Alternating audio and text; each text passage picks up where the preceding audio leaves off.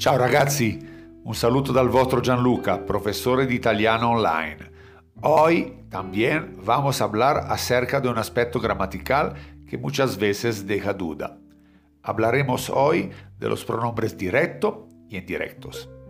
Antes, muchachos, ragazzi, les recuerdo que me pueden seguir por todas mis redes, YouTube, Instagram, Facebook y por podcast, Spotify, iTunes y Anchor bajo el nombre de Gianluca Cerano o Escuela de Lengua Italiana Cerano.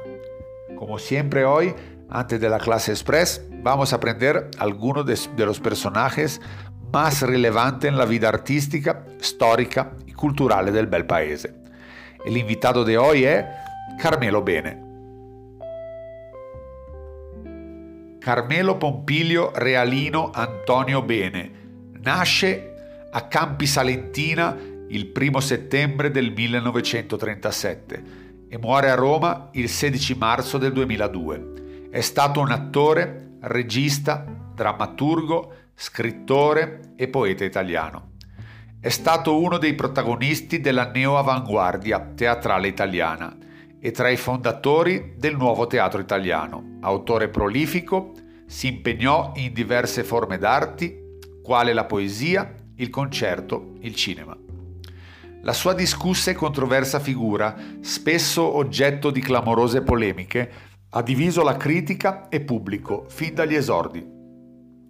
Considerato da alcuni un affabulante ingannatore e un presuntuoso massacratore di testi, per altri bene è stato uno dei più grandi attori del Novecento. Tra i primi a rendergli omaggio si ricordano alcuni tra i più illustri esponenti del mondo intellettuale dell'epoca, come ad esempio Eugenio Montale, Alberto Moravia, Ennio Flaiano e Pierpaolo Pasolini. Muy bien, muchacho. Y ahorita sí, vamos directo al grano. Vamos a ver lo que son los pronombres directo y los pronombres indirecto. Los pronombres directo hanno, tienen como particularidad la que sustituyen un objeto o una persona. De hecho, también se pueden llamar pronombres complemento En italiano los pronombres directos son mi, ti, ci, vi, lo, la, li, le. Vamos a ver algún ejemplo. Compri il gelato? ¿Qué cosa? Il gelato. Sí, lo compro. Entonces, lo está sustituyendo el sustantivo masculino gelato al singular. Vendi una casa? Che cosa vendi? La casa. Sì, la vendo. La, acá, sostituye el sostantivo femminile singular casa. Hai preparato delle lasagne? Sì, le ho preparate. Che cosa? las lasagna, le lasagne. Acá il le sostituye il sostantivo plurale femminino.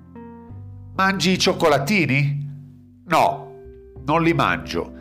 Che cosa? Cioccolatini. Entonces acá el li, pronombre diretto, sostituye el sostantivo masculino plurale cioccolatini.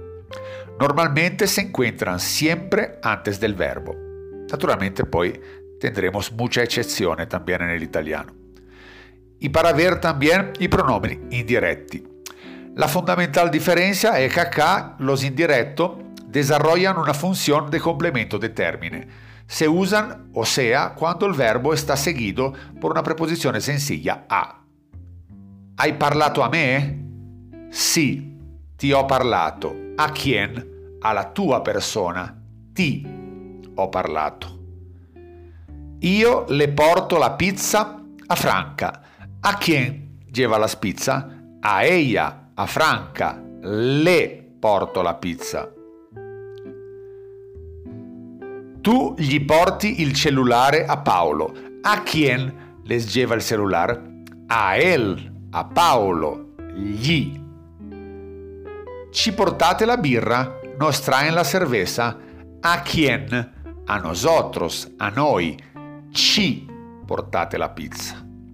Entonces, para resumir, i pronomini diretti sostituyen un objeto o una persona e son mi, ti, ci, vi, lo, la, li, le. Los pronombres indirectos desarrollan la función de complemento de términe y siempre se usan cuando el verbo está seguido por la preposición sencilla a.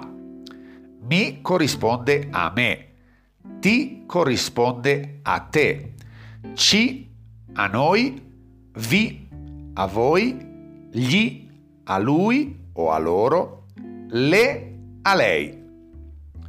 Bien muchacho, entonces feliz de haberlo acompañado, los espero muy pronto por estos canales, un saluto dal vostro Gianluca. Ciao, arrivederci.